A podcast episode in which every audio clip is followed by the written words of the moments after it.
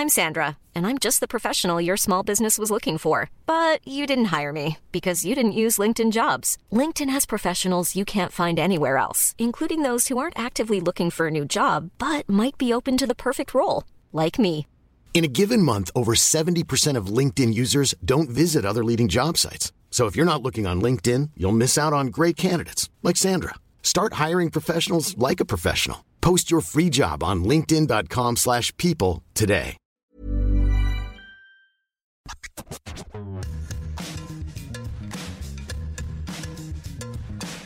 Salut, c'est Julien Pereira. Salut, c'est Arthur Merle. On est mercredi, on va parler de Mercato. Bienvenue dans Mercredi Mercato, avant-dernier épisode de la saison.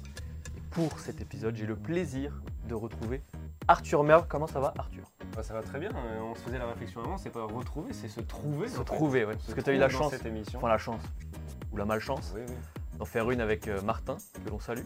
Une autre avec Maxime aussi. Moi j'ai eu le droit qu'à qu'à Cyril, je crois. Ah non, j'ai eu Glenn aussi. Et voilà, on varie les plaisirs. Euh, Arthur, avant d'évoquer le sommaire, on va se faire ce petit classique de flash info. Trois infos toutes fraîches que l'on vous donne maintenant. Alors on commence avec Tanguy Kouassi, l'ancien défenseur du Paris Saint-Germain, qui est vraiment tout proche du FC Séville. Il est arrivé dans la ville espagnole, il va s'engager a priori pour un montant euh, estimé à 20 millions d'euros. Euh, il était arrivé libre en Allemagne, donc c'est une belle plus-value pour le Bayern. La deuxième info, elle concerne euh, Alan Virginius, l'attaquant du FC Sochaux, attaquant de 19 ans qui rejoint le LOSC. Euh, là aussi, c'est un montant estimé à 4 millions d'euros. Euh, le LOSC qui a voilà, battu la concurrence de Nice sur ce coup-là. Et puis la dernière info, elle concerne l'OM, c'est une double info on va dire, puisque Issa Kaboré, euh, le joueur qui appartient à Manchester City, qui était prêté à 3 la saison dernière, eh bien, va être acheté par l'OM, puisque Fabrizio Romano, toujours très bien informé, parle d'une clause de rachat pour City euh, la saison prochaine. Il va arriver pour être la doublure de Jonathan Klaus à droite. Et puis on a aussi le jeune, euh, le tout jeune même Saya CA, 17 ans, milieu offensif de l'Estac, qui débarque aussi à l'OM, enfin qui va débarquer à l'OM. Le montant n'a pas, encore filtré. Longoria qui, continue sa partie de Football Manager. Euh, avant de lancer le sommaire, Arthur, on rappelle à nos auditeurs que vous pouvez bien évidemment retrouver ce podcast sur toutes les plateformes d'écoute, que vous retrouvez également les meilleurs moments en vidéo sur eurosport.fr et que vous pouvez euh, venir nous voir sur Twitter s'il y a des sujets que vous voulez évoquer. Vous pouvez également nous noter. 5 étoiles euh, suffiront euh, largement. On peut passer au sommaire Arthur. Première partie, on va parler, on va reparler pour le coup de Cristiano Ronaldo parce qu'il y a beaucoup de choses à dire encore sur son cas. Il y a eu du nouveau en début de semaine. On va essayer de se projeter sur la suite, sur les prochaines semaines, les prochains mois euh, du portugais Arthur. Et en deuxième sujet, on évoquera le Paris Saint-Germain. Oui, on va réévoquer là aussi le Paris Saint-Germain, pas pour les mêmes raisons que d'habitude. On a beaucoup évoqué les achats jusqu'ici dans Mercredi Mercato. Et là, on va se concentrer sur les ventes, sur le grand ménage qui est en train de se faire à Paris. On se demandera si finalement euh, Paris n'est pas en train de réaliser le mercato parfait. Et puis en troisième partie, Oussem Aouar, que l'on imaginait euh, il y a quelques années à Manchester City ou à Barcelone, et qui va finalement probablement euh, atterrir à Nottingham Forest, ancien euh, très grand club de Première Ligue, qui aujourd'hui euh, est un petit peu relégué au second, voire au troisième, ce troisième plan. On essaiera de se demander comment on a pu en arriver là avec Oussem Aouar, et surtout euh, s'il n'y a pas d'autres petits comparatifs à faire avec le passé lyonnais. On est bon? On est bon à pouvoir se lancer sur Ronaldo. Allez, Ronaldo, on rappelle le contexte. Euh, le Portugais a manqué une bonne partie de la préparation estivale pour des raisons a priori personnelles. Euh, la presse britannique a rapidement révélé que le Portugais souhaitait quitter Manchester United pour disputer la Ligue des Champions. Son comportement a beaucoup été critiqué. On pense notamment à ce match amical face au Rayo Vallecano. Euh, lui, parce que le Portugais a quitté le groupe bien avant la fin du match avec d'autres de ses coéquipiers. Il n'était pas titulaire lors de la première journée de la Première Ligue. Il l'était, il a disputé l'intégralité de la rencontre lors de la lourde défaite subie euh, face à Brentford euh, le week-end dernier. Et puis, euh, alors jusqu'à présent, jusqu'à ce début de semaine, Manchester United, la direction et le manager Eric Ten Hag étaient plutôt pour le conserver, sauf que The Athletic nous révélait il y a quelques jours bah, qu'ils avaient un petit peu changé d'avis parce que le comportement est jugé trop agaçant ces derniers jours et Eric Ten Hag serait désormais prêt à le laisser partir. en cas d'arrivée euh, d'un attaquant, et même la direction de Manchester, qui tenait beaucoup à son joueur pour des raisons euh, marketing et économiques, serait maintenant prête à le laisser filer également. Arthur, après euh, tout ce qu'on vient de se dire et à une quinzaine de jours de la fermeture du mercato, comment tu imagines la suite pour Cristiano Ronaldo? Alors évidemment c'est très flou. Euh, on va reparler de Fabrizio Romano, hein, qu'on cite beaucoup dans cette émission, qui nous disait il y a quelques jours que ce dossier il va très certainement se conclure si départ il y a vraiment dans les derniers instants, un peu comme ça s'était passé euh, l'été dernier au moment de son arrivée à Manchester United. Donc partira, partira pas, c'est très compliqué de le savoir pour le moment. On sait que George Mendes cherche des solutions, en tout cas avec la priorité de Ronaldo est de quitter euh, le club, l'Angleterre même. Euh, donc très compliqué de savoir pour l'instant. Moi j'ai une certitude, c'est que Ronaldo, il va vouloir rester ultra compétitif avant d'arriver au mondial euh, cet hiver, euh, que ce soit à Manchester ou ailleurs. Si c'est à Manchester, c'est pas un hasard sa communication, on en reparlera un petit peu après. Il a fait un post Instagram et notamment il dit dans ce post qu'il communiquera dans quelques semaines. Pourquoi il dit ça? Selon moi, c'est parce que s'il est obligé de rester, eh ben, il va arranger toute cette histoire à sa sauce, il va parler des médias, il va se remettre tout le monde dans la poche et il va se remettre à fond dans le projet Manchester parce que tout simplement il n'aura pas le choix, il faudra qu'il continue de jouer, d'être titulaire et d'être compétitif jusqu'au mondial. Ensuite, s'il part, que ce soit cet été ou l'été prochain, là aussi j'ai une certitude, c'est qu'il va continuer de jouer dans des top clubs Cristiano Ronaldo. Alors c'est compliqué parce qu'elle est, elle est, très longue, la liste des clubs qui l'ont un peu recalé ces, derniers jours, ces on, dernières on semaines. vous l'a fait d'ailleurs, on vous la met en visuel que vous pourrez retrouver sur euh, eurosport.fr. Plusieurs clubs euh, auxquels il a été proposé par son agent George Mendes. Il y a d'abord eu Chelsea, il y a eu le Bayern, il y a eu une discussion avec le FC Barcelone, il y a eu l'Inter, le Milan, ça c'est très récent, euh, le PSG également. Tous ont dit non, reste euh, l'Atlético. On a mis un petit point d'interrogation parce qu'il y a du chaud et du froid. le président de l'Atlético avait d'abord un petit peu balayé euh, cette, information. Finalement, la piste a été un petit peu relancée, notamment parce que The Athletic évoque la possibilité d'un transfert de Morata qui appartient à l'Atlético vers Manchester United. Ça pourrait faciliter les choses. Et aussi parce que les déclats de Simeone le week-end dernier, euh, en marge de la journée de championnat de Liga, pas euh, dissipé cette possibilité-là. Donc il y, a encore, euh, il y a encore une éventualité. Voilà, et quoi qu'il en soit, euh, Ronaldo, il est encore très loin d'un départ en MLS ou d'un retour au Sporting. En tout cas, c'est mon avis. c'est un joueur qui, je vais le comparer un petit peu à Zlatan dans, le, dans, la, dans la manière dont il fonctionne. Zlatan, il est encore ultra compétitif, en tout cas dans le club dans lequel il évolue. Certes, il y a eu cette pige en MLS, mais il est revenu aider le Milan à, gagner la Serie A, etc. Aujourd'hui, Ronaldo, enfin, Ronaldo a toujours été fait du même bois. Et surtout, il est en pleine forme physique encore. Donc, euh, à 37 ans, il reste, euh, depuis son départ du Real Madrid, il reste sur 4 saisons avec seulement 13 matchs ratés sur blessure. Ça fait une moyenne de 3 matchs manqués sur blessure par an à peu près. Euh, voilà, il est au top de sa forme et il est encore compétitif sur le terrain. On va encore rappeler sa très bonne saison dernière en termes de statistiques. Donc, tous les voyants sont cochés pour qu'il puisse continuer à jouer au top niveau. Tous les voyants, sauf la volonté des potentiels clubs parce qu'on l'a déjà dit et répété, il faut arriver à intégrer Ronaldo dans un projet. Pour moi, il y en aura au moins un qui va, qui va arriver à le faire. Tu évoquais les voyants au vert, moi je vois quand même un voyant orange. Euh, beaucoup comparent ce qu'il fait là à ce qu'il avait fait la saison dernière pour quitter la Juventus. La différence, c'est que la saison dernière, il n'avait pas eu besoin d'aller aussi loin.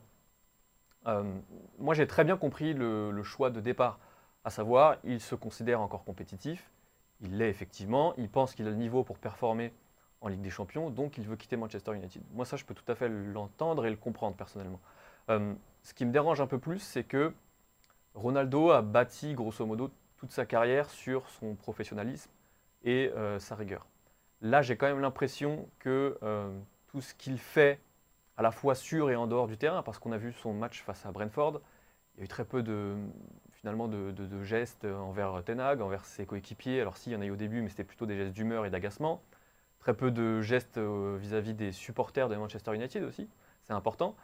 Et donc j'ai peur que euh, Ronaldo pousse le bouchon trop, trop, loin à tel point que bah, finalement il atteigne un, point de non-retour et que ce soit rédhibitoire pour la, pour la, fin, pour la suite de sa carrière. Euh, c'est un petit peu finalement comme si Ronaldo n'était plus tout à fait Ronaldo et pour moi c'est ce qui est le plus perturbant. Je pense que sur le, ce que tu dis sur les prochaines semaines, prochains mois, tu as raison, euh, parce qu'effectivement, il y a cette Coupe du Monde qui sera probablement sa dernière Coupe du Monde, et peut-être même sa dernière grande compétition internationale avec le Portugal. Évidemment qu'il ne laissera pas ça euh, passer. Donc oui, sur euh, son envie et sur ce qu'il fera dans les prochains mois, prochaines semaines, il sera encore capable de performer. J'ai quand même que- peur que son statut soit un peu dégradé et que ça devienne vite ingérable pour lui à Manchester United. Moi, je reste quand même persuadé qu'il y a deux choses, on l'a déjà vu avec d'autres exemples dans le passé. Tant que la communication redevient soignée et que sur le terrain tout se passe bien, on a tendance à rapidement oublier les choses. On l'avait vu par exemple au PSG, on a eu deux exemples récents. Les étés mouvementés de Neymar puis de Mbappé. Derrière, les choses se sont remises en place un petit peu toutes seules. Alors, il y a quelques séquelles, bien sûr, mais si ces deux éléments-là sont présents, c'est-à-dire le body language et la communication, ainsi que les performances, je reste persuadé que tout ira bien euh, à terme. Dès la fin du mois de septembre, on aura oublié tout ça. On va peut-être euh, rappeler, vous lire même sa déclaration sur Instagram. Euh, C'était il y a quelques heures. Absolument. Vous saurez la vérité quand je donnerai une interview dans quelques semaines. Les médias ne font que mentir. J'ai un carnet de notes et lors des derniers mois, ils n'ont eu bon qu'à 5 reprises sur les 100 informations qu'ils ont données. Donc imaginez comment ça se passe. C'est très précis, c'est très détaillé. A priori, il y a même un fichier Excel. On a hâte de voir le, le carnet de notes de Cristiano Ronaldo dans les, dans les prochaines semaines.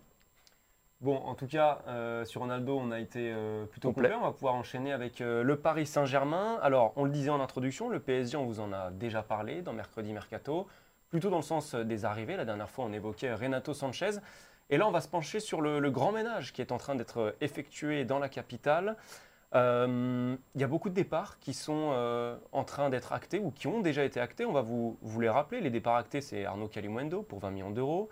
Du côté du Stade Rennais, il y a eu Alphonse Areola, Boulka, j'ai Marcin Boulka, j'avais peur d'écorcher son prénom. Dagba euh, en prêt à Strasbourg, Wijnaldum aussi en prêt à la Roma, même le jeune Tierno Baldé euh, du côté de, Troyes. Et puis là, il y a des mouvements qui vont se conclure. Thilo Kehrer proche de West Ham, Dina Ebimbe proche de Francfort, Idrissa Gueye d'accord avec Everton, il faut que les deux clubs maintenant se, mettent d'accord. Paredes ok avec la Juve, là encore les deux clubs doivent se mettre d'accord. Navas vers Naples, Rafinha a priori proche d'aller au Brésil. Donc là on est sur euh, quelque chose qui tout Un doucement grand ménage. euh, voilà, ressemble à un grand ménage et commence à ressembler à un, un mercato parfait, notamment grâce à, à Antero Henrique. Oui, euh, on en parlait, euh, je crois que je- j'en parlais dans la- l'une des toutes premières émissions de la saison. Honnêtement, personnellement, moi, j'y croyais pas trop à ce grand dégraissage dont le PSG avait besoin, malgré la présence de Luis Campos, malgré le retour aux affaires d'Antero Henrique, malgré le fait que Christophe Galtier ait très clairement dit dès le début qu'il voulait travailler avec un effectif restreint à 22-25 joueurs, grosso modo. Malgré aussi euh, ce besoin de contenir les dépenses à 80 millions d'euros sur cette fenêtre euh, estivale. Je pensais tout simplement que c'était mission impossible en raison de la situation euh, contractuelle des joueurs indésirables au PSG et de leur salaire évidemment. Je pensais que c'était une mission impossible parce que c'est quasiment un cas unique en Europe, à l'exception peut-être de Manchester United justement. Euh, J'étais persuadé que c'était euh, c'était impossible. Finalement, on se rend compte que euh, aussi bien Antero Henrique, Luis Campos, alors on, a vu dans un, article très intéressant de l'équipe publié hier, les deux travaillaient très bien en, en- bonne communication, en bonne entente. J'ai quand même l'impression qu'ils ont réussi à faire ce que Leonardo n'avait pas réussi à faire, c'est-à-dire aller chercher les bons interlocuteurs pour pouvoir vendre. Je pense par exemple à Paredes, même si ce n'était pas le premier joueur à, devoir quitter le Paris Saint-Germain. Paredes, on a vu que la Juventus s'apprêtait à euh, faire partir Rabiot. Eh bien, euh, le PSG a proposé une solution à la Juventus avec Paredes. Je pense aussi à Dinaï Mimbe, qui est peut-être le joueur dont on va le moins parler sur cet été, mais finalement, il se dirige vers l'Allemagne. Et là aussi, il y a de vrais arguments parce qu'on sait que des joueurs qui quittent le PSG ou même qui quittent la Ligue 1 pour aller en Bundesliga, ça fonctionne très bien. Donc tout ça, euh, c'était plutôt intelligent aussi. Puis on peut évoquer le cas Gay qui va retourner à Everton et qui a laissé un plutôt bon souvenir là-bas. Donc c'était aussi une piste euh, assez évidente. Donc finalement, oui, euh, on se posait la question il y a quelques semaines, il y a deux semaines, je crois, sur euh, le fait est-ce que le Paris Saint-Germain va réussir à faire un mercato parfait? On avait mis ce petit bémol euh, des ventes. Bah, finalement, même sur les ventes, le PSG va réussir son coup. Après, il y a quand même quelques petites réserves, même grosses pour certaines.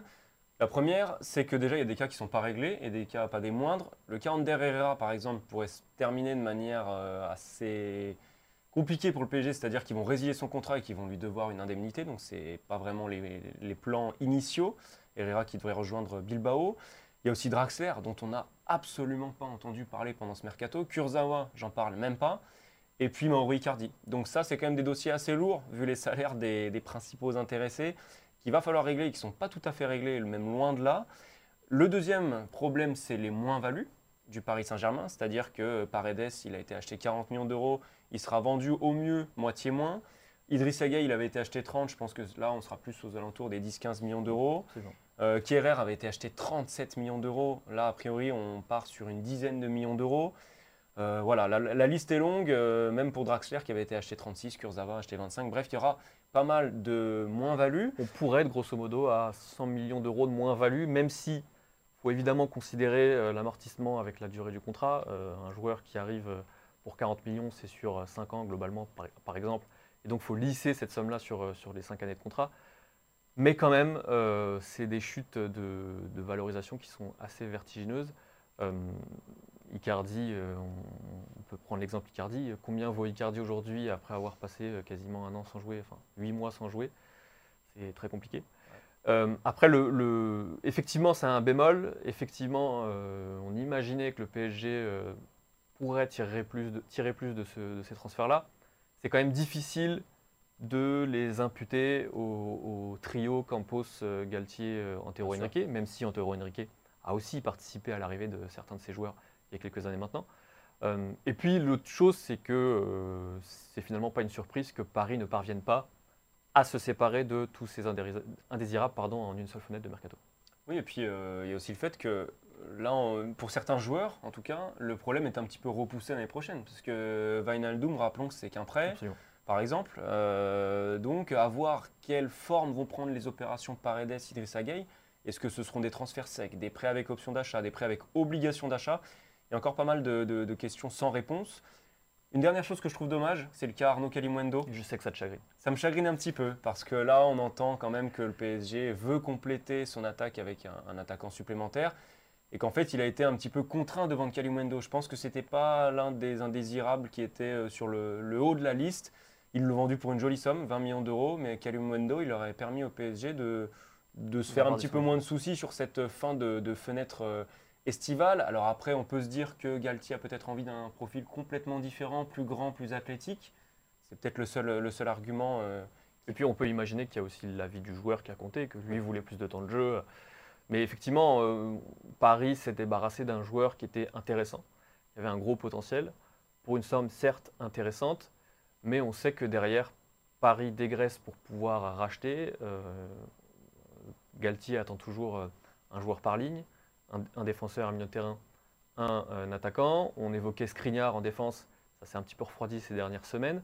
Euh, Fabian Ruiz, lui, devrait arriver au milieu de terrain après euh, tous ses départs et reste, reste évidemment l'attaquant. donc on aura un PSG qui aura tous les postes doublés, à voir comment ça se passera derrière, mais plutôt intéressant en termes de qualité et de quantité d'effectifs du coup. On a fait le tour sur le Paris Saint-Germain, Arthur. On peut passer à un autre sujet qui te tient à cœur. Bien sûr. C'est Oussem Aouar.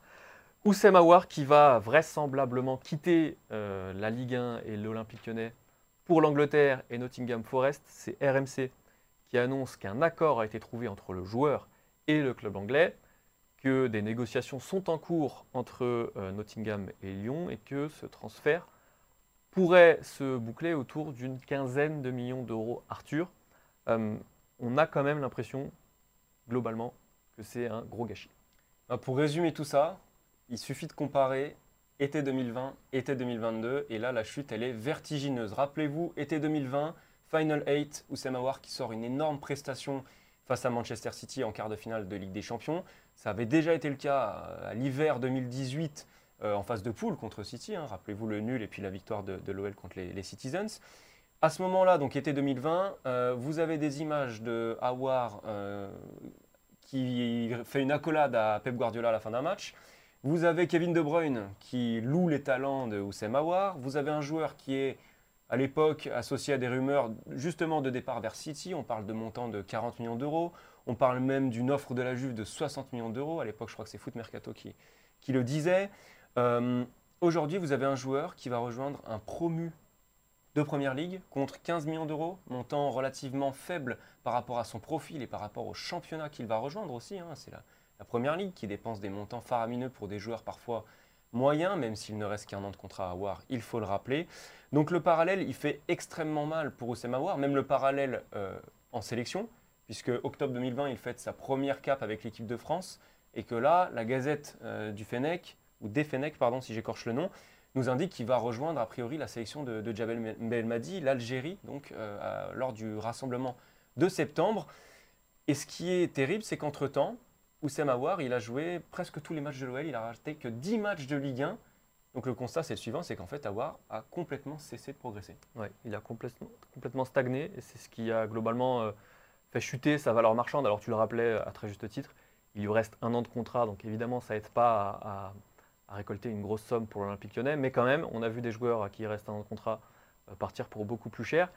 Et oui, War, on a l'impression que depuis, euh, bah, depuis ce fameux Final 8, il y a eu quasiment euh, deux saisons pour rien, parce qu'on n'a rien vu de plus que ce qu'on savait déjà d'Awar, c'est-à-dire qu'il est talentueux, qu'il est aussi très irrégulier, et que finalement, on n'est pas certain qu'il puisse vraiment viser beaucoup plus haut, parce que tu le disais, on l'imaginait à City, on l'imaginait au FC Barcelone.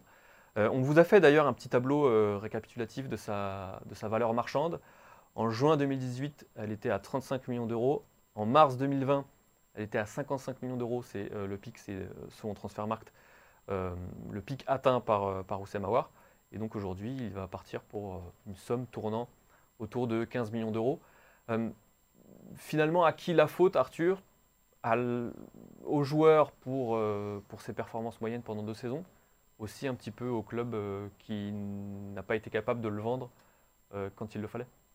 Oui, oui, il y a, il y a un petit peu, il y a un petit peu des deux, c'est sûr. Alors, est-ce qu'on peut reprocher à l'OL d'avoir voulu attendre pour le vendre? C'est Disons que c'est difficile, c'était difficile après le Final Eight d'imaginer Awar stagner pendant deux, deux ans. Exactement. Je peux très bien comprendre la réflexion de l'OL à ce moment-là et de se dire c'est un joueur jeune, c'est un joueur qui a encore du potentiel et donc probablement qu'on pourra en tirer beaucoup plus dans euh, un an ou deux ans.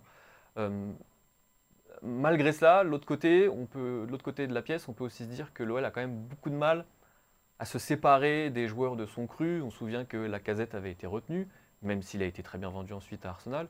On se souvient euh, de Fekir, Fekir aussi, qui euh, euh, devait partir à Liverpool pour des sommes dépassant 60 millions d'euros et qui finalement est parti il y a trois ans maintenant au Betis pour 20 millions d'euros dans un club qui est globalement un club intermédiaire. En tout cas, on Ouais, l'attendait voilà. beaucoup plus haut. Donc, je dirais que les torts sont partagés. En tout cas, c'est mon avis. Je ne connais pas le tien, mais pour moi, c'est à la fois la faute du joueur, aussi de celle de son club qui euh, a un petit peu de mal à se séparer de, ses joueurs.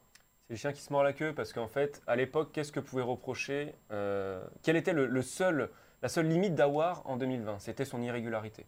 Mais qu'est-ce qu'on on mettait ça sur le compte de son âge en fait Il était jeune, il, a, il aura le temps de, gommer euh, ce défaut-là, se dit-on à l'époque.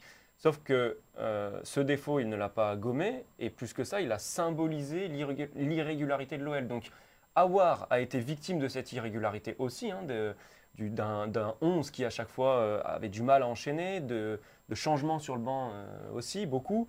Mais à la fois, il a symbolisé ce problème-là. Donc on est un peu rentré dans un, cercle vicieux et c'est devenu très compliqué pour tout le monde. Donc les torts sont partagés, mais j'ai quand même tendance à penser que la faute, entre guillemets, revient surtout à, à Oussem Aouar qui n'a pas su progresser sur plusieurs points, notamment sur euh, les 30 derniers mètres, je trouve, où il est resté très fade dans la finition, trop tendre en tout cas. Euh, il a progressé physiquement, il s'est étoffé avec le temps, et c'est ce qui plaisait d'ailleurs dès 2020 au championnat anglais. Mais il y, a beaucoup trop de domaines dans lesquels il n'a pas progressé. On parlait de la finition, on parle de la régularité aussi. Ça fait beaucoup de choses qui expliquent eh ce constat qu'on fait aujourd'hui. Finalement, à Nottingham, il pourra se montrer et se jauger par rapport à l'intensité du, foot anglais, même si moi, personnellement, je l'aurais un petit peu plus imaginé soit en Espagne, soit en Italie, même si ce n'était pas le Barça ou euh, le Milan, par exemple. Après, si on repense en fait à 2020 euh, et ces fameux matchs contre City, dans un double pivot avec une défense à 3, il était quand même aligné à côté de. Alors, Ndombele en 2018 et 2020, ça devait être Touzard, si je dis pas de bêtises. Il avait quand même beaucoup de choses à faire et un gros, gros volume de jeu. Donc, je pense que c'est ça qui a tapé dans l'œil de, City, notamment à l'époque. Donc, s'il retrouve cet état de forme et le volume de l'époque, Pour moi, il a toutes les qualités pour, pour s'imposer en première ligue. Et rappelons qu'il est encore tout jeune quand même. On a l'impression là qu'on parle d'un joueur en fin de carrière. Certes, il a stagné deux saisons, certes, il va partir pour un, prix décevant, mais rappelons qu'Awar, il a 22 ans, si je ne dis pas de bêtises. Je dirais 23. 23. J'ai un Euh, il n'est il est pas vieux, euh, en tout cas, il a encore tout l'avenir euh, devant lui, même si aujourd'hui, on voit des joueurs de plus en plus précoces, donc il a, il a tout le temps de se refaire la cerise dans un championnat qui, qui pourrait le mettre euh, en valeur. Eh ben, on va suivre ça dans les, dans les prochaines semaines. C'est tout ce qu'on lui souhaite, évidemment. Euh, c'est la fin de cette émission, Arthur, déjà. C'était un vrai pas- plaisir. On n'a même Pas pas, de, Merca Quiz. pas de Merca Quiz parce que euh, notre ami Quentin Guichard se dort la pilule euh, tout l'été. On le retrouvera, je crois, euh, la semaine prochaine pour la dernière de la saison. Arthur, merci beaucoup. Merci à Marco Popovic qui a pris le relais et qui lui est particulièrement talentueux, contrairement à d'autres. Sur les visuels, merci à Marion pour la régie. Nous, on se retrouve la semaine prochaine. On rappelle que vous pouvez écouter et réécouter ce podcast sur toutes les plateformes, que vous retrouvez les meilleurs moments en vidéo sur eurosport.fr. Et Arthur, vous le retrouvez partout, sur Twitter, sur les réseaux, sur les podcasts, sur Jeux en Triangle. On le retrouve partout, Arthur. Restons modestes, restons modestes. En tout cas, déjà vous, retrouvez-nous, ça sera déjà très très bien. Écoutez-nous si vous êtes encore sur vos transats ou si vous êtes à la reprise pendant vos footings. N'hésitez pas et on se retrouve avec plaisir une prochaine fois. Salut Arthur, salut à tous. Salut à tous.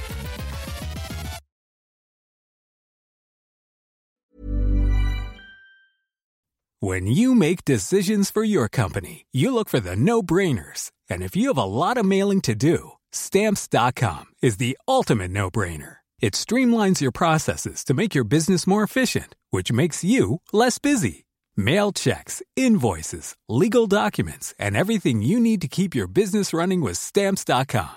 Seamlessly connect with every major marketplace and shopping cart. Schedule package pickups and see your cheapest and fastest shipping options from different carriers with rates up to 89% off USPS and UPS rates. And with the stamps.com mobile app, you can take care of mailing and shipping wherever you are. Make the same no-brainer decision as over 1 million other businesses with stamps.com. Sign up with code program for a 4-week trial plus free postage and a free digital scale. No long-term commitments or contracts. That's stamps.com. Code program.